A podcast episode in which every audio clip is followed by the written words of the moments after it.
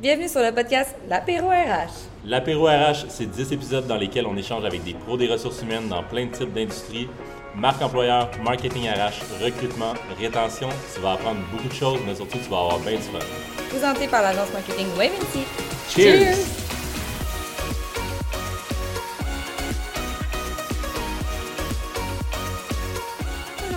Sur l'épisode 8, on parle de recruter en mode post-COVID. Notre première invitée, Virginie, est gestionnaire des ressources humaines chez Groupe Première Moisson. Notre deuxième invité, Jerry, est directeur associé chez HLC Talent. Notre troisième invitée, Elisabeth, est directrice talent et culture chez Air Transat. Et notre dernière invitée, Manon, est directrice RH chez CCL Montréal. Bonne écoute!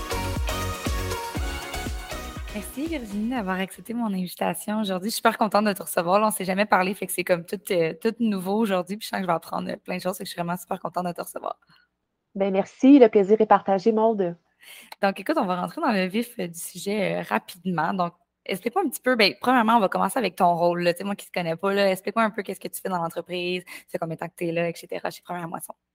Oui, ben en fait, c'est ça. Donc, euh, chez Première Moisson depuis bientôt cinq ans. Et j'ai évolué autant dans la division euh, du réseau de détail que le côté euh, industriel, dans les usines de fabrication. Et puis, euh, plus récemment, j'ai accepté un rôle vraiment comme bras droit de ma directrice ressources humaines. Donc, au niveau des stratégies acquisition de talent et tout ce qui touche euh, le développement organisationnel. Donc, euh, gestion de la relève, euh, stratégie d'attraction, rétention, euh, tous nos programmes et nos politiques. Parfait, excellent. Ça fait cinq ans. Fait que tu as vraiment vu le, justement le, la thématique est bon. Tu as vraiment vu le avant, pendant et après COVID en ce moment. Justement, c'est quoi les différences? Que, comment c'était, mettons, avant, pendant, puis après, si on touche les trois aspects? Bien, définitivement qu'avant, nous, euh, ça a toujours été flexible chez Première Moisson, je te dirais, en termes d'horaire de travail. là. donc, on fonctionne beaucoup au résultat. Mais le télétravail n'était pas euh, démocratisé. Donc, ça arrivait à l'occasion euh, de travailler de la maison, mais pas de façon plus, récurrente, exactement. Euh, pendant la COVID, on n'a comme pas eu le choix, en fait, euh, de, s'adapter. On a même eu du télétravail euh, à 100 pendant plusieurs périodes, au plus fort des, des vagues, lorsque la vaccination n'était pas encore commencée, tout ça. Et durant la COVID, on s'est positionné pour déployer une politique de télétravail. Donc, elle a été bâtie durant la COVID et elle a été en fait communiquée il y a quelques mois, donc à l'automne dernier, en 2021. Et on a décidé, première moisson, en fait, de poursuivre le télétravail même après la COVID, donc en mode hybride, où on offre l'opportunité aux gens qui, bien sûr, quand ça se prête au poste, euh, de faire entre deux et trois jours de télétravail par semaine. C'est très, très apprécié là, de, des employés. Puis, est-ce qu'il y a des postes qui ne se font pas en télétravail? J'imagine que oui, par contre. Oui, oui, tout à fait. Euh, On pense notamment aux postes plus opérationnels euh, dans le réseau de détail. Donc, c'est des gens qui sont un peu plus sur la route. Et aussi en usine, tout ce qui touche les opérations en direct, la qualité, la maintenance. Donc, oui, c'est des, personnes euh, cadres, mais ils sont nécessaires aux opérations quotidiennes. Donc, ces gens-là doivent être présents sur place. Des fois, peuvent être en télétravail à l'occasion pour des, travaux plus d'analyse, tout ça. Donc, mais doivent être présents sur place. Si on parle de quand la COVID justement a frappé puis qu'il y a eu beaucoup de changements, est-ce qu'il y a eu beaucoup de main-d'œuvre qui est partie de votre côté, vu que c'était quand même un, marché qui a beaucoup bougé, là, tout ce qui est alimentation, tout ça, est-ce qu'il y a eu des changements de poste rapidement puis re- des restructurations? Durant la COVID, donc au tout début, malheureusement, on a dû procéder à des mises à pied. On a eu vraiment un ralentissement euh, de nos opérations, tant au niveau du détail que de la division industrielle. Donc, euh, oui, on a dû procéder à des mises à pied. Il y a même un de nos magasins qui, euh, qui a été fermé à Mascouche. Donc, ça fait partie euh, des, des- des aléas des affaires. Mhm. Euh, même chose du côté industriel. Et puis, il y a peu de restructuration au niveau des cadres. On s'était positionné, première moisson, comme quoi les postes cadres, on essaierait de les maintenir le plus longtemps possible parce que ce sont des postes qui sont stratégiques pour l'entreprise. On voulait retenir notre main-d'œuvre, donc il n'y a eu aucune coupure au niveau des cadres. Puis honnêtement, euh, tous les départements ont tellement eu à s'ajuster euh, que, que c'était nécessaire que tout le monde travaille à temps plein de, de toute façon. là. Donc, euh, puis là, ben, la COVID se termine, donc on re-rentre dans un mode de croissance. On a des nouveaux magasins là, qui vont ouvrir. D'ailleurs, on en a un nouveau à Verdun que je vous invite à, à tous aller voir à Montréal et plusieurs autres qui suivront là, au cours des prochaines années. Ah, super. Justement, c'était mon autre question, le, post-COVID, comment ça se passe? Est-ce qu'il y a de la, croissance, stabilisation et tout ça? Ça semble super positif pour vous, là, le, le après. Oui, oui. Puis c'est sûr que comme toutes les entreprises, on fait face à de gros enjeux de main-d'œuvre. Euh, présentement, je te dirais que ce qui nous touche le plus, surtout au niveau du détail, ce sont les postes euh, de production, donc nos artisans, boulangers, pâtissiers et en cuisine. Et puis, depuis les annonces gouvernementales de la réouverture des salles à manger en restauration, principalement, bien, on a eu comme un exode donc, des gens qu'on avait réussi à récupérer durant la COVID, qui avaient été mis à pied, par exemple, dans des restaurants, euh, hôtels, tout ça, qu'on a réussi à récupérer. Et puis là, ben, sont retournés euh, soit dans, les restaurants où ils étaient, ou même des fois des changements de carrière. Là, on le voit dans, tout domaine confondu, les gens se sont beaucoup requestionnés là, sur euh, leur avenir professionnel. Oui, surtout ce qui est. J'ai vu ça dans le domaine de l'événementiel récemment aussi par rapport à les gens qui se sont dit ben, ça reviendra probablement peut-être jamais des événements à 300 personnes. On a eu des doutes un jour que la, normalité ne deviendrait pas ce qu'elle est maintenant. Euh, puis justement, c'est des gens qui ont fait des réorientations, fait que ça n'a pas dû être évident, ça aussi. Puis justement, comment vous faites pour venir remédier à ça? De votre côté? Tu parlais d'offrir le télétravail hybride. Est-ce qu'il y a autre chose que vous venez pour venir fidéliser la main-d'œuvre et aller en chercher des nouvelles? Définitivement. Bien, tout d'abord, on, a, euh, on a revu nos échelles salariales. Donc, je pense que c'est beaucoup une question de salaire en ce moment. Oui, il faut, faut être attractif sur le marché, puis ça passe par là. Euh, on est quand même flexible, je te dirais, même si, bon, en magasin, il faut être présent sur place. C'est des, horaires qui commencent assez tôt le matin, mais on essaie de, on essaie de faire preuve de conciliation avec nos employés autant que possible. Donc, euh, au, niveau des rendez-vous. Euh, puis, ce sur quoi on est très, très fort, première moisson, puis je suis vraiment fière de le dire, c'est au niveau de l'ambiance de travail. Donc, c'est bien beau avoir des super conditions, mais si, si l'employé ne se sent pas bien au travail, s'il ne trouve pas qu'il y a un sens aussi à son travail, ça ne sera pas sur du long terme, là, définitivement. Donc, il y, a beaucoup ça qu'on fait pour nos employés. On a d'autres avantages aussi que des fois les plus petites compagnies ne peuvent pas offrir. Donc, on a un package complet d'avantages sociaux euh, qui leur sont mm-hmm. offerts, notamment. OK, parfait, excellent. Puis, est-ce que ça a été un, défi niveau actualisation de processus, étant donné que justement, vous êtes rendu en hybride? Est-ce qu'il y a eu comme euh, le processus de recrutement, tout ça, mais à distance? Je parle plus en toi en tant que ton rôle aux ressources humaines. Comment ça s'est passé à ce niveau-là? Tout à fait. Bien, présentement, je m'occupe surtout des postes euh, cadres et euh, de direction pour le recrutement, donc vraiment pour le corporatif. Et puis effectivement, donc au plus fort de la COVID, pas mal tous les entretiens se faisaient à distance. Donc, on s'est adapté avec des plateformes virtuelles. Et puis pour la division industrielle, ça a quand même toujours été important pour nous que les candidats puissent venir voir l'usine ou les usines, dépendamment du poste. Donc, euh, on s'arrangeait quand même pour faire une visite dans, les, dans les règles sanitaires qui étaient en place. Euh, puis c'était apprécié des candidats, donc à la fin du processus, de, s'assurer qu'il y a un fit, que, que la personne voit comment l'environnement de travail est, c'est quand même super important. C'est très près de l'ambiance de travail que tu disais tantôt. Tu sais, j'ai un petit, un petit lien parenthèse, ça, se voit un peu plus, pas juste une visite, mais ça reste que ça donne un petit, euh, un petit euh, aperçu de l'énergie qu'il peut avoir à l'interne aussi de venir visiter. Tout à fait. Tu as très bien compris. Donc, pour nous, c'est important que les gens puissent voir un peu la culture qui est véhiculée, les valeurs qu'on fait vivre au quotidien. Donc, pour nous, c'était comme un, un must de, mm-hmm. de, poursuivre cette étape-là. Est-ce que c'est quelque chose que, euh, ben, dans le fond, quand c'est des postes, quand boulanger, tout ça que tu parlais aussi tantôt, est-ce que c'est un peu la même chose? Ben, J'imagine que ces entrevues-là pouvaient se faire aussi en personne parce que c'est plus des gens qui habitent près aussi, c'est moins télétravail. Comment ça s'est passé au niveau de ce type de poste-là, mettons? Tout à fait. Donc, euh, au niveau des magasins, en fait, nos euh, partenaires et directeurs, c'est tout géré de façon indépendante, nos, boulangeries. Ils sont 100% autonomes dans leur recrutement. On a entre autres déployé un ATS euh, durant la COVID, donc pour nous permettre d'être plus efficaces, plus agiles en recrutement. Donc, c'est des plateformes qui centralisent les affichages et la réception de CV, qu'on a profité pour rendre nos magasins autonomes. Et puis par la suite, oui, les entrevues se font sur place. C'est des postes de production le travail en tant que tel se fait sur place à 100% donc, euh, toujours dans le respect des mesures euh, au niveau du réseau de détail, c'est mm-hmm. resté un peu comme avant la COVID à ce niveau-là parce que ce sont des postes euh, qui nécessitent une présence qui est sur place. Mm-hmm, absolument. Est-ce qu'il y a justement, est-ce que tantôt tu faisais un lien par rapport à les rendez-vous, on est plus flexible? Je pense qu'il y a quand même, même si ce n'est pas le télétravail qui permet cette flexibilité-là, je pense j'en ai, j'ai eu beaucoup de discussions euh, dans les dernières semaines justement par rapport à, l'enregistrement et au, RH. Puis justement, c'est un vouloir de donner un peu plus de flexibilité, même dans des postes qui ne permettent pas, dans le télétravail, de venir compenser avec autre chose aussi. C'est quelque chose que vous faites aussi, c'est ça? Tout à fait. Euh, autant qu'on embauche des étudiants, donc on, est super flexible euh, au niveau des horaires d'école, évidemment, mais aussi quand c'est la période des examens. Donc, on offre des congés à nos employés qui sont rémunérés quand, le, quand ça a été accumulé. Même chose pour les, parents qui ont des enfants. Donc, on est tous conscients, en fait, qu'on a une vie euh, en dehors du travail. Donc, nous, c'est de cette façon-là qu'on la fait vivre, notre flexibilité. Les gens peuvent aussi avoir des disponibilités. Euh, des fois, les gens auront aussi un deuxième travail. Donc, on essaie vraiment de concilier, de faire des, aménagements d'horaires euh, qui sont gagnants-gagnants pour, pour nos employés. Parfait, excellent. Puis si, pour terminer, si tu avais, mettons, des petits trucs à donner pour trouver les bons candidats, tu sais, je sais que toi, en ce moment, tu sembles dire que euh, tous les, postes qui sont plus des postes cadres et tout ça, c'est plus, euh, plus là-dedans en ce moment. Fait que, mettons qu'on parle de ça plus précisément, trouver des bons candidats, ça se trouve où, mettons? Bien, personnellement, puis après, il y a, différentes euh, écoles de pensée par rapport à mm-hmm. ça, mais pour nous, puis pour moi aussi, en tant que professionnel RH, le fit est tellement important. Euh, surtout, on a une compagnie où ce que nos valeurs sont très fortes, on les fait vivre au quotidien. Donc, pour nous, c'est important d'avoir des candidats qui vont euh, s'arrimer avec ces valeurs-là. Donc, d'une part, je pense qu'on s'assure d'un fit entre l'organisation et l'individu.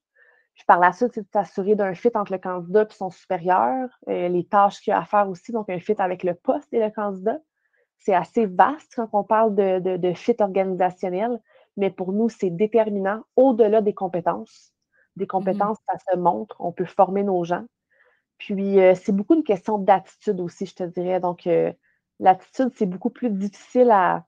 C'est moins malléable. Quelqu'un qui, a une personnalité ou euh, une attitude. mettons, là. Exactement. Donc, quand on a l'attitude, quand l'attitude est au rendez-vous, puis qu'il y a un fit, nous, c'est vraiment là-dessus qu'on va, qu'on va tabler pour des recrutements qui vont durer dans le temps. Parfait, excellent. Ben, merci Virginie, c'était vraiment super apprécié. Ça fait plaisir, Maude. Merci à toi. Jerry, content de te recevoir. C'est vraiment un grand merci d'avoir accepté notre invitation. C'est cool d'avoir des.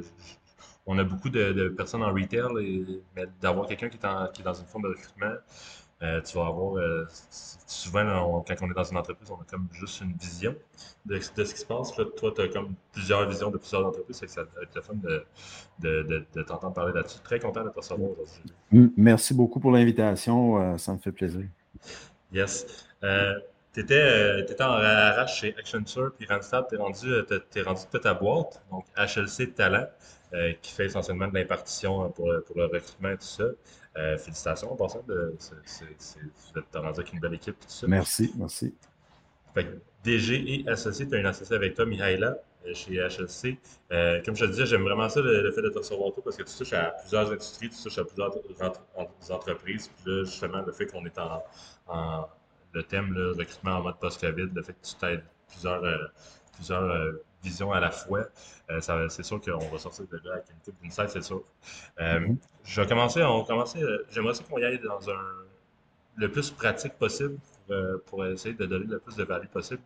Je vais commencer par ma première question. Comment la COVID a affecté le recrutement? On en est où en ce moment? OK. ben, premièrement, la COVID, évidemment, la pandémie a lourdement touché le marché du travail et certaines industries ont été touchées plus que d'autres, ça on le sait. Euh, je pense qu'en termes de postes ouverts, recrutement à travers euh, euh, toutes les industries, j'ai lu qu'il y avait en deux et trois fois plus de postes aujourd'hui en 2022 d'ouverts qu'il y avait en 2019. Trois fois? Deux à trois fois plus, oui. Euh, et euh, évidemment, dans l'industrie du recrutement, exemple, il y, a du monde qui ont quitté l'industrie du recrutement. Pas de ressources humaines, mais je parle spécifiquement du recrutement pendant la pandémie, à aller faire d'autres choses, à, tenter d'autres choses. Donc, même côté recruteur, il y a un, manque de recruteurs dans, notre industrie et je vois beaucoup de formations qui sortent. Donc, euh, ça, c'est intéressant. Puis évidemment, les les attentes euh, des, candidats ont changé énormément aussi euh, durant la pandémie. Donc, on parle, évidemment, les attentes salariales sont plus élevées, euh, les conditions de travail sont primordiales aujourd'hui. Comme tu le sais, tout le monde parle de hybride, pas hybride, 100%, pas de 100%. Donc, c'est ce qu'on parle dans toutes les entreprises. Et les entreprises ils font tout pour s'adapter à cette nouvelle réalité-là. C'est quoi, quoi qu'ils font exactement? Qu'est-ce qui, qui, est mis en place? Qu'est-ce que les entreprises mettent en place pour euh, pallier justement cette, cet événement-là? Oui, bien, une des choses, évidemment, l'embauche virtuelle qui a été mise en place pour, pour beaucoup d'entreprises. Puis je pense que l'embauche virtuelle est là pour rester. il faut vraiment penser beaucoup côté expérience candidat. Quand on est en mode recrutement, euh, donc, les entreprises ont accéléré leur processus euh, pour justement euh, être capable d'être compétitifs sur le marché. je te dirais aussi qu'il y a les entreprises, nos clients, ce qu'on voit beaucoup, c'est pour la première fois en longtemps, ils apprécient beaucoup plus leurs candidats internes qu'ils faisaient auparavant. Donc, on voit un boost de promotion ou de changement de rôle à l'interne. Évidemment, ça, ça ouvre d'autres rôles dans l'entreprise, euh, mais c'est une des choses qu'on voit. Et l'autre chose que je vois qui est, euh, euh, pour moi, une des choses, un petit peu des, les choses les plus positives, la chose la plus positive à sortir, c'est l'ouverture à, la diversité. Puis on en parle souvent chez nous. Donc, l'ouverture à divers talents, peu importe euh, où ce qu'ils sont, d'où ils viennent, leur expérience euh, canadienne ou non canadienne, ou québécoise, non québécoise, dis-le comme on veut. Mais il y a, définitivement euh, une augmentation de l'appétit des, entreprises pour côté diversité de candidats. tu parles, par diversité de candidats, tu parles vraiment du recrutement à l'international, j'imagine? Oui, bien évidemment, tout le monde sait recrutement international, mais pas seulement recrutement international, parce qu'on a une population assez diverse ici au Québec euh, qui ne dure pas d'hier, ça fait longtemps. Mhm. Puis, euh, dans mes recrutements dans les 20 dernières années, euh, depuis, je te dirais, un an, un an et demi, l'ouverture d'esprit des gestionnaires, des gens qui font les, les gens de ressources humaines, et l'ouverture d'esprit est là pour justement peut-être un candidat qu'on ne trouvait pas le fameux fit corporatif avant. Là, mm-hmm. euh, de moins en moins, on utilise le, fit corporatif comme excuse. Mais je sais que tu es beaucoup impliqué dans, dans, plus le recrutement, mais au niveau, quel impact ça a au niveau de la rétention? Parce que j'imagine que justement, cette diversité-là, par exemple, je pense euh, aux industries de la construction, peut-être que c'est plutôt peut-être euh, en région aussi, qu'il y a peut-être moins grande ouverture dans les équipes, peut-être? Est-ce que, est-ce que, comment ils font pour parler de, justement avoir une cohésion dans la culture d'entreprise? Bien, l'éducation, c'est la clé. C'est l'éducation, c'est d'en parler, c'est de. Euh, et souvent, euh, ce que j'ai vu, c'est qu'une fois qu'ils ont un, il y a un genre de, ils ont un succès avec un embauche qui n'était pas nécessairement qui ne fitaient pas nécessairement dans leur boîte, là, si tu veux. Euh, c'est l'éducation de leur monde, puis de, de, comprendre que le plus diverse nos équipes, le meilleur, les meilleurs résultats. Et ça, c'est pas moi qui le dis, c'est la réalité là, euh, dans toutes les équipes. Une fois que tu as de la diversité, là, la diversité mène à une croissance, mène à des résultats. Et, mais l'éducation à l'interne, puis euh, c'est ça la, clé pour justement euh, répondre à ça. C'est ça. Tant que, tant que je pense qu'il y a une prémisse de, toute l'équipe d'avoir une ouverture d'esprit, d'avoir euh, d'écouter surtout, j'imagine, d'empathie, tout ça. J'imagine que quand on a ça, c'est là que ça, ça, thrive complètement, puis que la, diversité des idées fait en sorte qu'on avance plus vite. Oui, absolument. Et, je tire un parallèle là le recrutement et l'immobilier, présentement, ils vivent la même chose. Euh, il y a un surenchère de salaire, il y a un surenchère mm-hmm. de prix immobilier. Euh, donc, est-ce que c'est un surenchère ou est-ce que c'est une mise à niveau? C'est ça la question. Est-ce qu'on. Euh, parce que l'équilibre, l'équilibre du marché de travail et le bassin de travailleurs et les besoins du marché de travail. Donc, les, les, employeurs n'ont pas le choix. Donc, c'est le, parallèle entre l'immobilier et le recrutement, euh, elle est là. Puis c'est la même chose. C'est l'offre et la demande. Ça peut moins que. Il y, a, moins de candidats pour le nombre de postes, fait que c'est naturellement, ça vient à ce qu'on deviens un petit peu plus créatif. Tu parles des salaires, mais j'imagine qu'il y a même d'autres choses.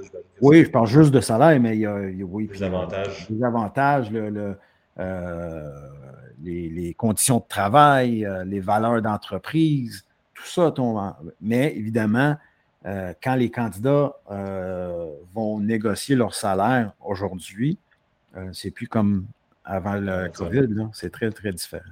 Au, niveau des avantages, qu'est-ce que tu remarques? Qu'il y a des nouvelles choses qui qui n'étaient pas là pré-COVID que là, ça l'est plus? Je pense pas qu'il y ait des nouvelles choses, mais je pense qu'il y a une amélioration euh, de euh, leur. Euh, en anglais, on dit EVP, Employee Value Proposition. ce qu'on propose à, nos employés. évidemment, le, mode hybride, c'est à la mode. Donc, les entreprises, comment est-ce qu'on gère ça? Donc, j'ai vu des exemples dans les plus grosses entreprises qui, exemple, ils m'ont dit ils, mettent les, euh, ils ont trois catégories d'employés. Un, c'est 100 euh, sur, euh, sur place, en présentiel. Il y a un mode hybride, puis il y a un mode 100% à distance. Puis, ils ont mis des. et chacun de ces silos-là, chacun de ces trois silos-là, ils ont des, des postes identifiés à chacun des silos. Donc, si ton poste est dans silo A, ben, tu t'attends à ça. Puis si tu veux changer à quelque chose d'autre, ben, euh, il faut regarder les autres types de postes qu'il y a dans chacun des silos. Donc, ça, c'est différent. on n'a jamais vu ça avant. Euh, et je pense aussi que euh, c'est beaucoup, beaucoup plus collaborateur, le processus, puis avec les candidats, de bâtir qu'est-ce qu'on veut. Et aussi même de, de genre d'avantages de, sociaux à la carte. Je dis ça souvent. Ah ton, candidat de 29 ans, versus ton candidat de 49 ans, mais ben, eux, ils ont une idée différente de ce qu'ils veulent. Ils ont une idée, différente de quel type d'avantages ils veulent. Et ça, il faut répondre parce qu'une entreprise a besoin de tout le monde. Donc, euh, comment est-ce qu'on peut changer le modèle interne? Ça, c'est la clé parce que souvent, on dit, ben si, si quelqu'un là, on veut que tout le monde l'aille. Ça, ça a changé complètement. C'est beaucoup plus custom à ce que les candidats ou chacun des candidats ou dans un silo de candidats, exemple, ils veulent. Euh, puis c'est noir et blanc, donc ça, euh, ça enlève le gris. Donc, euh, définitivement. C'est vraiment un bon point que j'avais. Que, en fait, j'ai jamais entendu le fait d'avoir des avantages à la carte, mais c'est vrai que c'est pas tout le monde qui a les mêmes motivations, c'est pas tout le monde qui a les mêmes ambitions. Le fait d'avoir. c'est sûr qu'il y a une structure qui est comme là, c'est sûr que pour les assurances collectives, si on vient à faire de quoi qui est plus. Il euh, faut, faut, que les compagnies d'assurance suivent aussi, puis euh, il va y avoir des enjeux qui sont certainement que ça, va être. Il va y avoir du changement qui va être apporté, mais, mais c'est vrai que pas tous les employés veulent la même chose, puis euh, répondre à leurs besoins, mais c'est sûr qu'on favorise, oui, la rétention, mais qu'on favorise le recrutement, c'est plus attirant. Puis un exemple, c'est quand tu parles à un, candidat de, euh, avec 4-5 ans d'expérience sorti de l'université, euh, fin vingtaine, puis tu parles fonds de pension, pas certain euh, que ça fait partie de la priorité. Euh, quand tu parles de quelqu'un qui a 20 ans d'expérience dans leur mi-quarantaine, par fonds de pension, ben, c'est sûr que c'est un, sujet qui est important. définitivement, il va falloir, et, j'en vois des, organisations qui font ça, et c'est juste une première étape. Toi, qui, encore une fois, qui, touche à plusieurs entreprises, il y a beaucoup la question du télétravail qui, est, là, euh, on en a parlé, que tout le monde parle de ça, que hybride, pas hybride, euh, full hybride, full, full télétravail, pardon. Comment que, de ton côté, qu'est-ce que tu as vu des entreprises? Qu'est-ce que c'est, est-ce que tout le monde fait la même chose? Est-ce qu'il y a vraiment une adaptation au niveau de, ça dépend des entreprises? Qu'est-ce que tu as vu à l'adaptation? Oui, ça dépend des entreprises. Euh, certains ont une règle générale ils attendent à ce que la, personne soit là 50% du temps. Euh, je pense que les entreprises qui peuvent se permettre d'avoir des travailleurs à distance, puisque le travail peut être fait à distance, euh, ces entreprises-là vont gagner. Euh, ça ne veut pas dire que les gens ne veulent pas rentrer au bureau. Ça veut dire que les gens veulent la flexibilité. Ça veut dire que les gens, ce qu'ils veulent, euh, a changé. Et Et chaque entreprise, comme j'ai dit tout à l'heure, il y a une entreprise qui a trois silos de type de job, etc., que tu veux avoir. Euh, mais le télétravail est là pour rester. Et, souvent, euh, je vois dans mes, dans mes groupes de recruteurs sur les médias sociaux, j'en fais partie, puis une entreprise prend une décision, dit nous, notre entreprise, on y va à 100% présentiel, on n'accepte plus le travail à distance ben, je peux te dire que les recruteurs, ils sautent sur les candidats de cette entreprise-là pour aller les chercher, pour aller euh, les offrir des offres d'emploi ailleurs où ce qu'il y a plus de flexibilité. Très, très intéressant. Euh, Jerry est clairement euh, une personne qui va, se argumenter là-dessus. Il y a une pénurie d'employés en ce moment, ce qui fait que tes services sont très, très pertinents, mais c'est quand même un nouveau service, si on veut. Pas nouveau, mais de plus en plus en vogue. Peux-tu me parler de, ton, ton RPO? C'est quoi exactement? comment ça peut aider aux auditeurs? Oui, absolument. Donc, nous, euh, euh, notre, modèle d'affaires, c'est qu'on veut être des partenaires avec nos, euh, avec nos clients. puis, c'est pas juste question de pitcher des CV, pitcher des, des noms de candidats pour, puis en espérant que ça colle. Euh, nous, vraiment, euh, on veut euh, intégrer les équipes de nos et, être une extension des équipes de recrutement ou de ressources humaines de, nos clients, ou ce qui peuvent, exemple, louer notre expertise de recruteur et sans avoir commis, sans avoir besoin d'embaucher un recruteur à temps plein, euh, ça peut être pour trois mois, du six mois, ça va être pour du long terme. On a des clients sur des mandats de deux ans, on en a d'autres sur des mandats de six mois renouvelables. Et euh, on offre des services, on, leur, on prend un certain nombre de postes euh, et ils ont accès à toute notre équipe. Donc, toute notre équipe, on met toutes nos forces ensemble pour livrer pour chacun de nos clients. Donc, à la place d'embaucher un recruteur interne que tu ne sais pas si tu vas avoir besoin long terme, court terme, S'ils vont quitter, ils vont rester. Il va falloir recruter pour vos recruteurs. Puis là, il y a un impact énorme sur la business. Euh, chez nous, euh, vous avez accès à toute une équipe qui va vous aider. Euh, puis quand tu fais le, le, calcul mathématique, là, on est beaucoup plus ROI que, exemple, d'aller directement avec un sur place ou bien même le fameux placement, contingence, euh, pourcentage de salaire première année, etc. Euh, nous, on peut vous aider avec plusieurs postes en même temps avec une équipe. Donc, c'est ça. J'adore. merci beaucoup, Jerry, d'avoir euh, accepté l'invitation. C'était rempli de, bons petits insights. Les gens, les, gens, peuvent te suivre où? Ils communiquent avec toi comment? Ben, hlctalent.com. aussi, je suis très, très, très actif très actif sur LinkedIn et Twitter. Donc, euh, si jamais des gens, euh, ou bien ils peuvent m'envoyer un, courriel, jerry à hlctalent.com. Euh, puis en finissant, tu sais, souvent je dis ça, mais le recrutement pendant la pandémie a été perturbé, c'est sûr, mais pas réinventé. Donc, il faut faire attention parce que il y a des meilleures pratiques, mais c'est pas, comme j'ai dit, recrutement n'a pas été réinventé. On a été perturbé, puis euh, on va en sortir plus fort. J'adore ça. Un beau monde de la fin.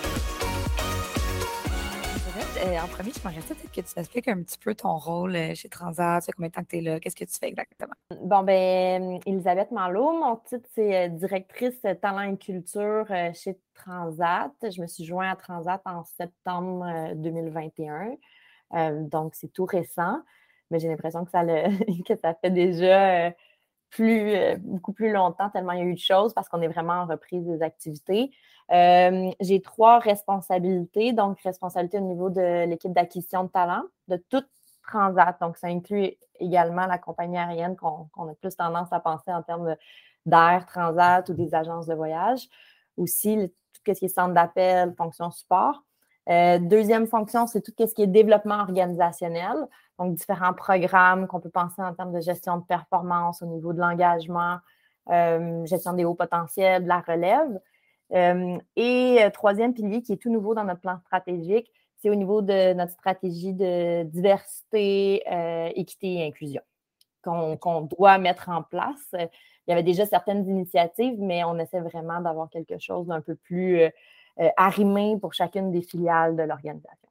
Mmh puis là, tu sais, à, propos du le post-COVID, tu es arrivé chez Transat, puis le post-COVID commençait à se préparer déjà. Fait que oui, depuis juste septembre, j'imagine à maintenant, bon, il y a beaucoup de choses qui changent, comme tu le disais, mais quelle différence que tu as vues dans, c'est sûr, la reprise des activités, mais il y a des différences flagrantes que tu as vues au niveau vraiment de les gens, est-ce qu'ils reviennent en poste? Est-ce que vous les rappelez? C'est comment vous fonctionnez à ce niveau-là? Oui, ben, bon, euh, dans mon rôle au départ, on croyait qu'il allait avoir un. On était vraiment, il y avait beaucoup, euh, en fait, dans le secteur aérien. Euh, qui a été énormément touché par la, par la COVID. Euh, il y a eu énormément de personnes qui ont été mises à pied. Donc, euh, au départ, le focus était plus de reprendre des programmes, si on parle plus en termes de développement organisationnel, mais au niveau d'acquisition de talent, au départ, on n'en parlait pas trop. C'était plus de développer des stratégies parce qu'on avait énormément de personnes à rappeler. il y a plusieurs personnes qui sont revenues parce qu'ils sont très attachés, ils ont à cœur Transat. Mais il y a d'autres personnes, après deux ans, qui ont décidé, ils ont eu d'autres défis, euh, ils ont décidé de, se joindre. Il y avait des assignations temporaires. Il y avait eu des, euh, des, ententes qui avaient été faites. Transat avait soutenu la réassignation des employés dans d'autres organisations. Puis, mais il y en a qui ont décidé de se joindre de manière permanente à d'autres entreprises. Euh, et en plus, ben, avec notre nouveau, plan stratégique, ben, il y avait des, nouveaux postes, des nouvelles opportunités qui se sont créées qui n'existaient pas avant. il y avait quand même beaucoup de nouveaux postes à recruter. Je pense qu'un des changements que, j'étais pas chez Transat avant, mais on me l'a dit, euh, c'est qu'avant, euh, Transat, avait, ben, Transat a un, très bon niveau d'attraction encore aujourd'hui. C'était le cas clairement avant la COVID. Euh, mais avant, c'était vraiment en termes de, fonction d'acquisition de talent, les gens envoyaient leur CV. en, grande quantité, puis avec une excellente qualité. Aujourd'hui, il y a beaucoup plus de concurrence. On est dans ce contexte de pénurie de main-d'œuvre. Donc, la fonction d'acquisition de talent ne fait pas juste du tri de CV, n'a pas juste à choisir les meilleurs candidats, euh, comment on différencie la personne qu'on a vraiment notre perle rare, si on peut dire. Il euh, faut vraiment être beaucoup plus euh, attrayant et comment on va chercher les candidatures, donc faire beaucoup plus de chasse de tête. donc, on, a vraiment changé nos techniques. On n'est pas du tout dans un mode on reçoit. Euh, on en reçoit encore, mais euh, le focus est vraiment très différent comparé à avant. Oui, ça, ça a beaucoup changé pour, pense, la plupart des entreprises à ce niveau-là. Qu'est-ce qui fait, tu crois que justement, que vous en recevez encore parce que c'est rarement le cas? Donc, qu'est-ce que tu fais que tu penses que Transat a qui fait en sorte que les gens ont envie de venir travailler chez Transat? Oui, il y a une super belle culture. C'est un peu, c'est drôle à dire, mais les gens sont très attachés parce que, premièrement, le siège social est au Québec. Euh, on se le fait dire beaucoup. Les, gens connaissent Transat, ils voyagent avec Transat. Euh, donc, euh, on a été élu pour la quatrième année consécutive meilleure compagnie aérienne loisir à travers le monde, qui est votée par les, par les clients. les, employés ne peuvent pas voter pour ça. Donc, c'est une super belle reconnaissance. donc, donc, ça a peut-être un lien aussi avec le fait que. Oui. Oui, non, excuse-moi, mais c'est ça, ça avait peut-être fait le lien que les gens avaient vécu l'expérience Transat, peut-être même avant de postuler, parce qu'ils avaient voyagé avec Transat. Donc, peut-être avoir fait vivre cette. Euh, ouais. Oui, mais même moi, tu vois, moi, j'étais. Avant la COVID, je voyageais beaucoup, puis j'avais, j'avais voyagé avec Transat, puis quand j'ai vu, euh, j'avais, j'avais un très bon, euh, une très bonne impression ou perception de Transat. il y a quelque chose de très accueillant. on parle des fois d'une culture très familiale, mais très chaleureuse, des gens passionnés, engagés. Puis les gens, clairement, qui sont là aujourd'hui pour la reprise, ils y croient. Euh, et, on est euh, par une euh, nouvelle CEO qui est très inspirante, Annick Guérard, très transparente, qui a eu une excellente communication tout au long de la COVID. Je pense que l'entreprise s'est beaucoup distinguée dans la manière dont elle a géré ses communications et qu'elle le gère encore, malgré le fait que c'est pas la situation n'est pas nécessairement facile. Euh, et euh, ben, tu me disais comment ça se fait qu'on a un si bon niveau d'attraction. Quand même, les gens, euh, il y, a des très beaux privilèges voyage à travailler chez Transat. Donc, c'est sûr que c'est vraiment, vraiment intéressant. Puis je pense qu'on se distingue aussi de la concurrence de par la culture organisationnelle.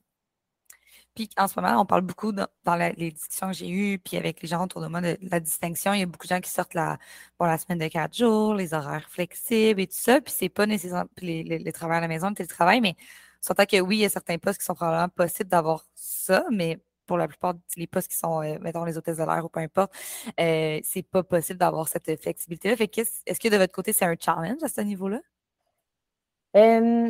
Oui, bon, mais ben, c'est sûr que les postes, effectivement, qui sont vraiment liés aux opérations aériennes, on ne mmh. peut pas vraiment faire de changement, mais c'est la même chose pour tous nos concurrents. Donc, c'est l'industrie qui est comme ça.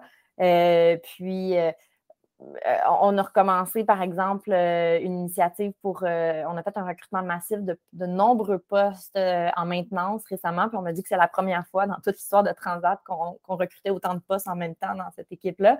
Et on avait une crainte de ne pas avoir assez de, candidatures de qualité, puis on est en, deux mois, on va avoir atteint quasi tous nos chiffres. Donc, euh, on, a un, niveau d'attraction. Euh, pour les pilotes, on vient juste de réactiver. Fait c'est un long shot un peu. Là. On, va voir, euh, on, va, avoir une meilleure idée à l'automne parce que mhm. clairement, il y a une pénurie de pilotes à travers le monde, pas juste au, Québec. Donc, la concurrence n'est pas seulement avec les autres compagnies aériennes canadiennes, sont aussi à travers le monde au niveau international. Euh, donc, c'est sûr que ces personnes-là, euh, on, se distingue différemment que par la politique de télétravail. Par contre, euh, on a quand même beaucoup d'employés qui sont, que ce soit des agents de centre d'appel, que ce soit des gens en marketing, en finance, en RH, en e-commerce, en TI. Il y a beaucoup quand même de personnes qui ont un, rôle de bureau, si on peut dire, des, gens professionnels et techniques et euh, je pense que Transat a réussi beaucoup à se distinguer avec une politique de télétravail euh, que nous, on appelle hybride, mais hyper flexible, euh, où qu'on a vraiment quasi pas mis de contraintes, en fait. Donc, les gens avaient vraiment beaucoup de choix. Donc, on ne force pas les gens à dire un certain nombre de jours, vous devez revenir au travail. Ils ont, ont vraiment deux options.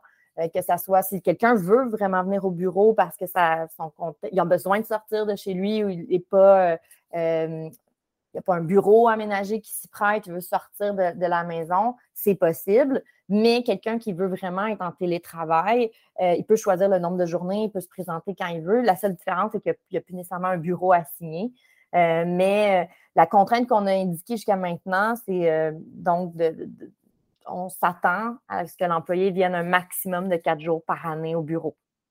Donc, après, c'est vraiment euh, on encourage le contact humain. Il y en a qui viennent à chaque semaine, il y en a qui viennent aux deux semaines, un mois. Ça dépend vraiment de, la dynamique d'équipe, de ce qui a été entendu, mais c'est hyper flexible. Et, euh, on a passé par des sondages. C'est les employés qui, nous, ont choisi, euh, qui nous ont aidés en fait à monter la politique. Puis je pense que les gens apprécient beaucoup, puis ça facilite notre attraction. Est-ce qu'au niveau de la culture, c'est sûr qu'on n'est pas. on a un épisode qui est vraiment la culture d'entreprise en télétravail, mais j'étais quand même mmh curieuse de te poser euh, la question au niveau de la culture, même si les gens ne sont pas au bureau, c'est quatre fois par année. Est-ce que vous faites quelque chose au niveau de la culture pour essayer quand même de rassembler, que ce soit en ligne ou en personne? Oui.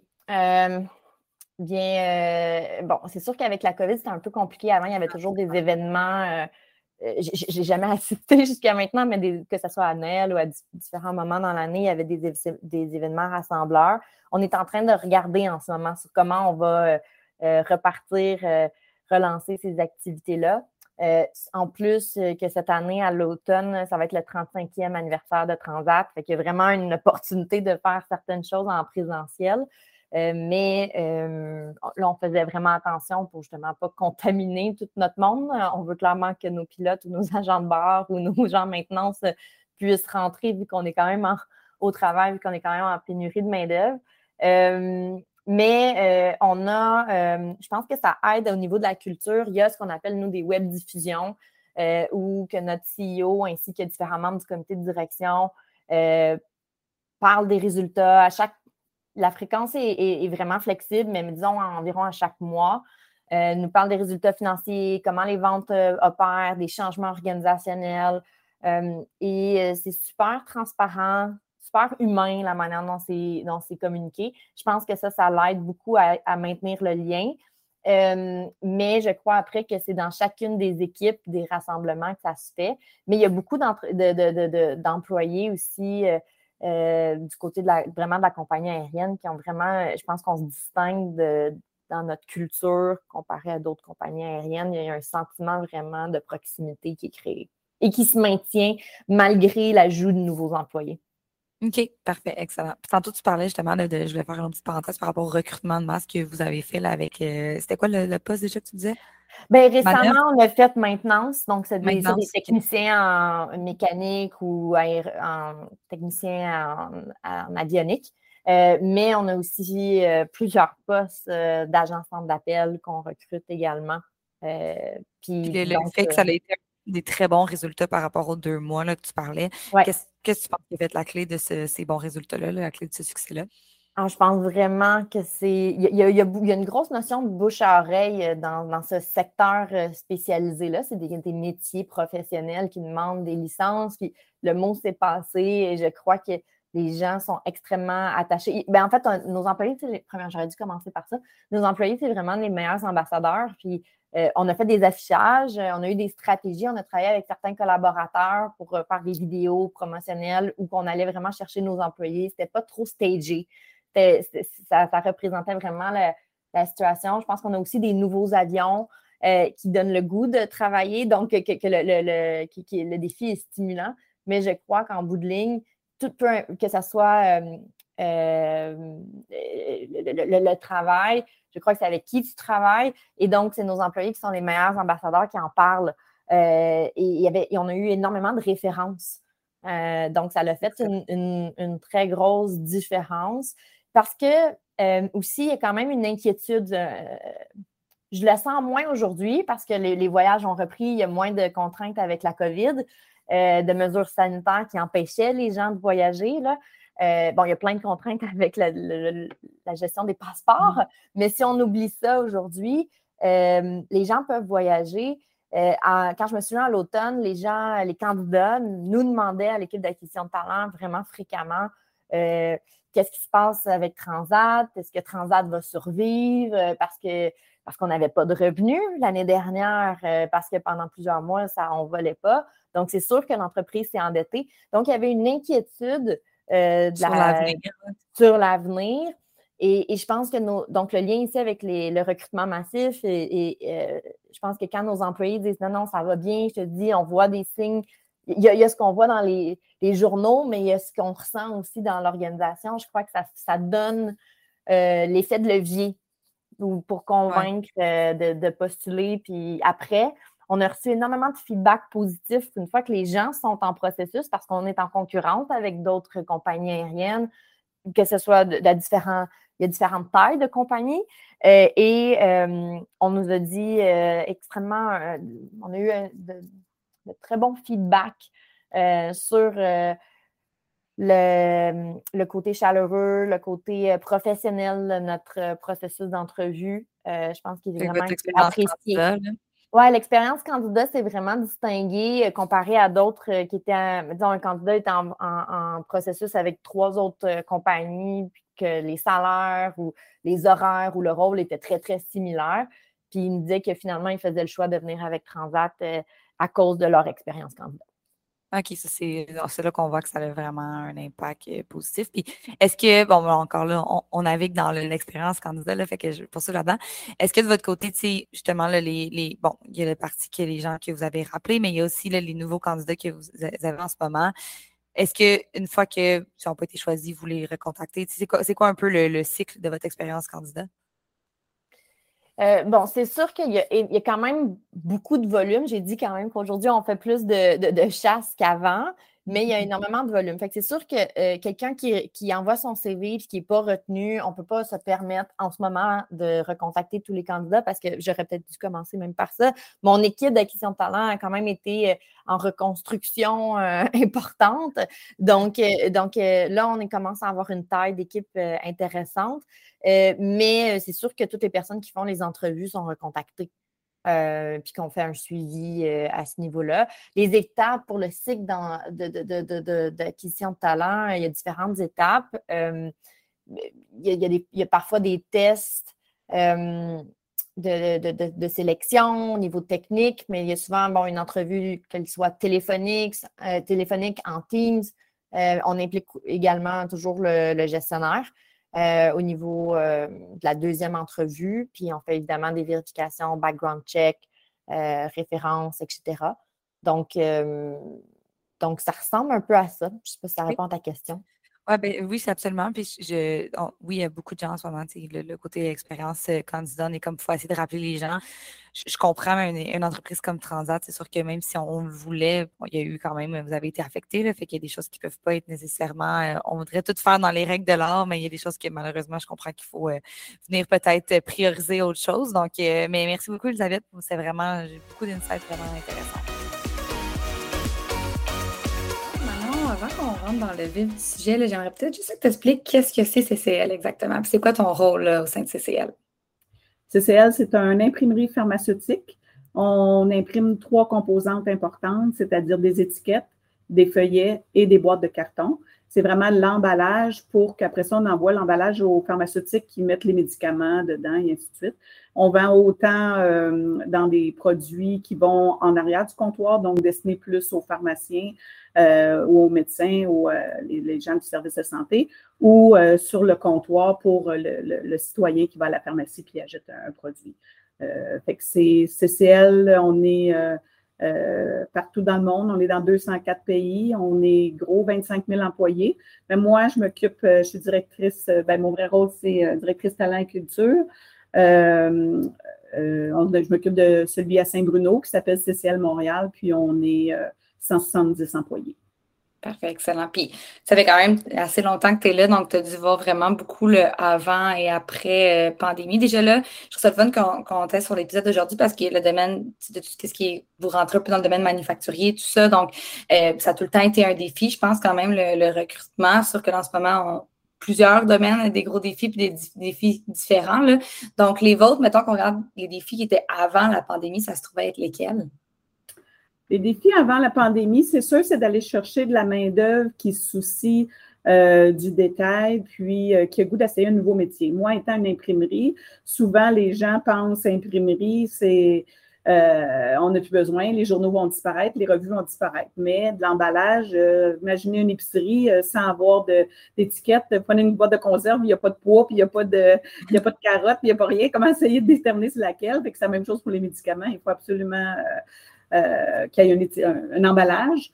Euh, donc, avant euh, la pandémie, c'était vraiment d'avoir des gens consciencieux qui ont le goût de s'emmener dans une imprimerie, puis que nous autres, chez nous, il faut tout escinder. Il ne faudrait pas qu'une étiquette, euh, un feuillet de d'une, je sais pas moi, d'une seringue ou d'un, comprimé envalé que finalement c'était un liquide à s'injecter. donc, c'est, vraiment la, sécurité des, citoyens en, en, main. Fait que c'est trouver des gens qui sont consciencieux puis qui veulent travailler. Euh, puis dans le manufacturier, c'est difficile. Fait que avant la pandémie, je dirais les postes d'entrée qu'on appelle souvent journaliers, c'était vraiment euh, une problématique. Euh, là, présentement, après la pandémie, ben là, tous les postes sont, sont problématiques. les, les, métiers, bien entendu, tous ceux qui et, ça prend des, des plieurs qui, qui, plient ces petits documents-là qui sont dans nos, boîtes de médicaments. Euh, ça prend des gens qui découpent, ça prend des gens des pressiers, des gens qui mettent la couleur, qui mettent des feuillets. Qui, euh, fait que tous ces métiers-là sont durs à trouver, mais même dans les bureaux, un poste comme euh, euh représentant de clientèle ou peu importe, estimateur, c'est rendu des postes difficiles à tous les niveaux. Là, vraiment, il n'y a pas je me souviens pas d'un poste que j'ai comblé en dedans de deux semaines, alors que depuis, la, je dirais, la dernière année, alors qu'avant la pandémie, euh, on faisait une annonce, puis bon, on n'avait pas tant de CV, on était quand même dans un, une pénurie de main-d'œuvre, mais ce n'était pas fou comme ça l'est présentement. C'est ça, c'est on est à l'extrême. Tu as, soulevé un point par rapport au fait que le fait que tu es dans le domaine de l'imprimerie, est-ce que tu as ressenti les gens qui viennent, qui postulent puis qui ne vont pas faire des recherches justement sur le type de, produits que vous imprimez, tout ça, est-ce que tu as senti une crainte de justement le fait que c'est un domaine qui est un petit peu l'imprimerie en déclin, puis les gens imaginent ça, comme tu dis, le journal, est-ce que tu as vu une crainte des candidats par rapport à ça?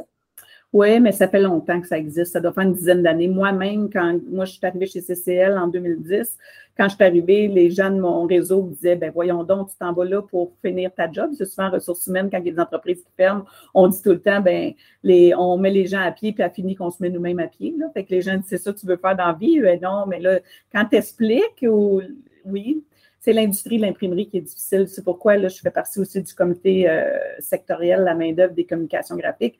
On n'a pas le choix de faire de la publicité parce que c'est plus un métier qui a été qui est valorisé, mais ça fait plus de dix ans. Fait que les gens, il n'y a plus d'école que tu t'en vas apprendre ça. Fait que c'est vraiment difficile. Euh, euh, quand tu vas dans les centres locaux d'emploi, euh, ils ne présentent pas un métier d'imprimerie. Ils ne disent pas allez-vous-en là-dedans, la relève, euh, vous allez avoir un travail. Fait que c'est l'industrie qui doit faire sa job. Fait que c'est ça qui est difficile avec les moyens du bord qu'on a.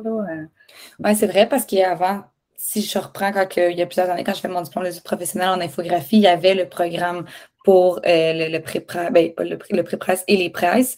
Euh, puis ce programme-là a complètement disparu là, depuis les dernières années. Là, donc, c'est vrai que ça a été quand même, c'est quand même un domaine qui nécessite des connaissances assez approfondies, là, et tout ça. Donc, ça, ça doit être un gros défi. Est-ce que vous offrez un programme de formation en interne pour justement les gens qui, qui sont prêts à, qui n'ont pas nécessairement d'expérience, mais qui sont prêts à se former par rapport à ça? Oui, on a dû, des cinq dernières années, développer beaucoup ça. Fait que prendre la relève, voir des jeunes qui veulent, qui ont le goût d'apprendre un métier, qui n'avaient pas nécessairement les notes euh, sur le, avoir un secondaire 5 ou sur le banc d'école. Fait qu'ils arrivent ici, puis euh, ils sont accompagnés, puis des fois, il y a des métiers que ça peut prendre trois ans, là, c'est long. Fait que euh, c'est juste que ce qui est difficile aujourd'hui, c'est que des fois, les gens changent d'endroit. Euh, fait qu'il faut devenir un employeur qui est attirant, attrayant, écouter leurs besoins puis répondre à, la clientèle. Euh, mais c'est ça, il faut tout leur montrer de A à Z. Devenir un plieur, euh, tout le monde dit, ben voyons donc, c'est un petit papier que je prends puis je jette des poubelles, mais pour, pour des pharmaciens, pour peut-être le Tylenol, tout le monde sait combien ils doivent en prendre et tout, à moins que tu aies un bébé, puis faut que tu regardes la pathologie, tu n'es pas habitué.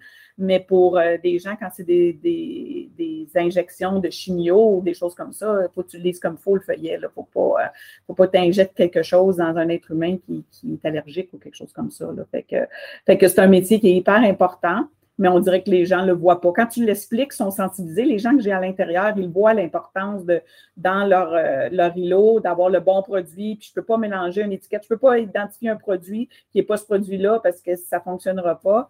Euh, quand quand les gens travaillent à l'interne, ils voient toute l'importance, mais, les gens de l'externe, il faut réussir, il faut faire des foires d'emploi, il faut aller les chercher sur les bancs d'école, il faut se faire inviter dans les écoles euh, secondaires pour expliquer euh, c'est quoi. Puis là, quand, à un moment donné, il y a une lumière qui s'allume, là, puis fait comme Ah, ouais, c'est vrai, c'est important. Tu sais, qu'il aller chercher des gens qui, qui veulent un emploi, qui s'impliquent dans la société, puis que leur travail fasse quand même une différence.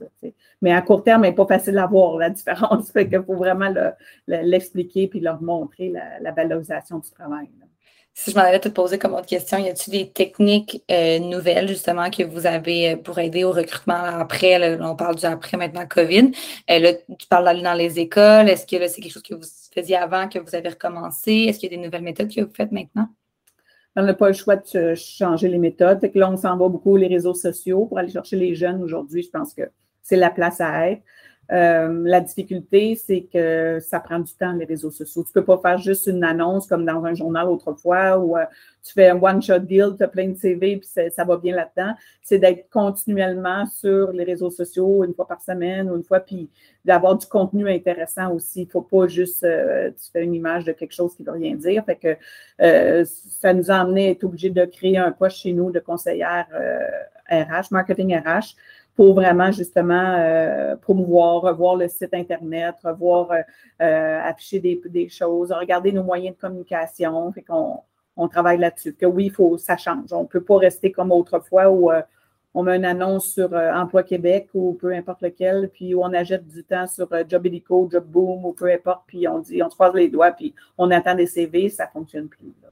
Ça. Puis il y a tout aussi l'aspect de comment rédiger l'offre, qu'est-ce qu'on fait d'original dans l'offre, qu'est-ce qui va être différent dans, cet aspect-là. Puis là, pour l'aspect réseaux sociaux, c'est tellement vrai parce que souvent, quand on est dans une adaptation en ce moment, ce que j'ai cru comprendre avec certaines discussions avec des gens en ressources humaines, c'est que justement, ah ben tout le monde me dit sur les réseaux sociaux, donc je vais aller afficher mes posts sur les réseaux sociaux.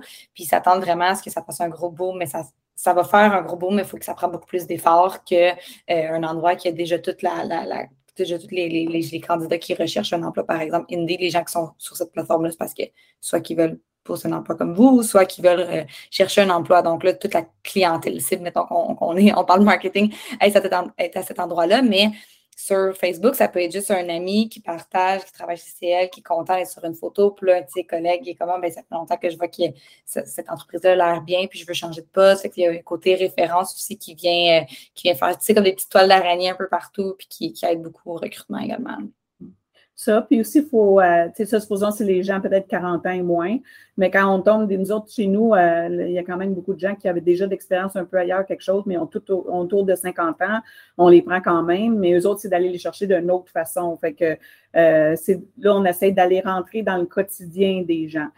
donc, c'est de mettre des annonces dans des euh, je sais pas moi, les, euh, les arénas, d'essayer de, trouver où ils sont, puis qui marchent, puis d'un coup, ils voient une annonce ou, c'est, c'est d'aller le trouver autre, autrement, là, euh, Puis là, c'est plus juste d'aller chercher des gens qui n'ont pas d'emploi, donc sont à la recherche, c'est d'aller chercher des gens qui sont déjà à l'emploi, puis les attirer pour qu'ils trouvent quelque chose d'intéressant aussi. Là. Fait que c'est pour ça que, que la, les réseaux sociaux, c'est un, mais aussi tout le message marketing en arrière qui est important.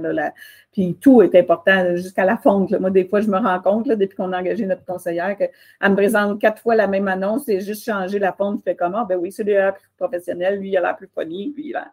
Fait que tous les détails, c'est pas juste les couleurs qui sont intéressantes, les formes, le format, mais, mais jusqu'à la fonte. Je n'ai jamais pensé que que c'est important, tout, euh, tout ça, finalement. Oui, c'est ça. Ben, c'est l'image de marque qu'on diffuse, mais sur, euh, sur le web. Donc, euh, oui, c'est super, super important. Puis le cerveau réagit différemment selon, là, je parle pour, presque pour ma paroisse, là, en tant, graphiste par le passé, mais c'est sûr que ça fait, ça fait clairement une, une différence. Puis, c'est nommé un bon point de le côté marketing traditionnel, qu'on appelle donc l'affichage, tout ça reste encore super important. Puis, il y a des métiers aussi qui n'ont pas le choix. Par exemple, on a un client, on, on brainstorm, on est sur des idées pour aller attirer un certain type de clientèle à cette île qui n'utilisait pas nécessairement les réseaux sociaux. Donc, qu'est-ce qu'ils font? Il y a un Tim Martin à cette île. Qu'est-ce qu'on pourrait faire avec l'affichage? Donc, des fois, c'est d'essayer d'être original par cible aussi de où qu'on veut aller attirer, euh, attirer ces candidats-là. Ça, ça peut être intéressant aussi. Oui, puis on dirait qu'il y a tout, continuellement des nouvelles choses qui sortent. Il faut juste les trouver, être à l'affût. Euh, puis l'essayer. Il n'y a pas de recette miracle. Il y a pas, en tout cas, moi, je ne l'ai pas trouvé. Si quelqu'un l'a trouvé, dites-le moi, mais que c'est vraiment écrit euh, première étape, fais ça, deuxième étape, troisième étape, là, tu as plein de CV. Il faut essayer. C'est. Euh, c'est essai-erreur, puis, euh, puis ça change avec le temps. C'est pas que ta recette gagnante de, qui était bon en 2000 et va être bon en 2025. C'est vraiment d'évoluer, de, s'adapter. Je dirais aussi, suite à la COVID, c'est des gens qui demandent des euh, conciliations travail-famille, fait que d'avoir des horaires variables. On a eu tendance à dire toute ma vie, euh, oh, manufacturier, on n'est pas capable, si on marche 24 heures, c'est de 7 à 3, 3 à 11, 11 à, à 7, fait qu'on peut pas bouger. Mais non, il faut ouvrir nos œillères, puis il faut, euh, si dans la même équipe, ils travaillent sur le même équipement, il y en a un qui est prêt à commencer plus tôt, ils veulent tous commencer plus tôt, ben pourquoi pas? Tu sais, oui, euh, c'est plus compliqué quand tu fais tes réunions d'équipe, quelque chose, mais là, à ce il faut, faut vraiment euh, user d'imagination, puis pas être fermé. c'est faut essayer d'accommoder tout le monde pour de chacun des réalités. Le trafic aussi, qu'autrefois on ne vivait pas. Euh, dans le temps du COVID, encore moins, parce que là, il y a beaucoup de monde qui ont travaillé de la maison. Euh, quand on est manufacturier, ils ne pouvaient pas, ils venaient sur, les lieux.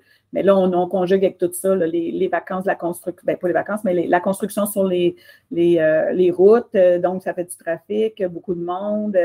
c'est quelque chose. Puis le, justement, le, fait que euh, vous ne pouvez pas offrir 100% de télétravail, en s'entend. De toute façon, il y a beaucoup de hybrides et tout ça. De votre côté, est-ce que ça a été un enjeu pour vous de, voir, ben, on a parlé un peu de réflexion, mais le côté télétravail dans les bureaux, mettons? Bien, nous, euh, on n'avait jamais pensé à ça parce qu'on avait l'impression que tout le monde euh, devait être au bureau tout le temps. Avec la pandémie, ben là, il y a une journée qu'on on a fait un bon, on va faire un essai, la moitié du staff, l'équipe A, l'autre moitié, l'équipe B dans, les bureaux. Puis là, on faisait une semaine sur deux, l'équipe se présentait au bureau. Il y a des postes, ça allait bien, il y a des postes, ça allait pas bien. Fait qu'on s'est rajusté. Puis après on s'est rendu compte que ça séparait l'équipe en deux. C'était pas bon. Moi, je voyais tout le temps la même gang de l'équipe A, finalement, avec l'équipe B. Je, pense qu'on a fait ça pendant trois, quatre mois.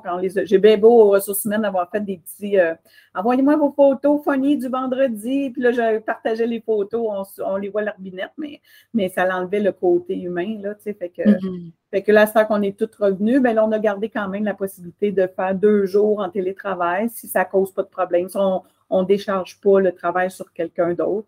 Euh, pourquoi deux? C'est qu'il y a beaucoup de monde qui doivent encore. On n'est pas encore à 100% paperless, fait que des fois, il faut que tu imprimes des documents, quelque chose Euh, on est mieux que ce soit toi-même qui les imprimes au bureau que des, les faire imprimer, puis que là, c'est quelqu'un d'autre au bureau qui ramasse une imprimante, puis là, ça se perd. Puis, euh, puis il y a l'aspect confidentialité aussi, j'imagine, de votre côté avec votre industrie qui était un enjeu. Hein. Effectivement aussi. Mm. non, fait que, mais je te dis, en laissant ouvert aussi des fois, ben, ça fait que des gens qui ne l'utilisent pas, mais sont contents de savoir qu'ils peuvent en faire, puis c'est pas compliqué. Euh, c'est, fait que c'est attirant quand même, puis puis il y en a d'autres, même il y a des gens que j'ai vus qui avaient quitté complètement à un moment donné de l'organisation, puis ils m'ont dit Ah, oh, je me trouvé une job cinq, cinq jours sur cinq euh, euh, télétravail. Moi, j'ai dit My God, tu es tellement une, people, une personne qui aime les êtres humains. Je ne te vois pas en télétravail cinq jours, mais OK, tu t'en vas, tu t'en vas. La personne, elle m'a rappelé, puis voilà, je l'ai fait un mot, tu avais raison, j'aime pas ça.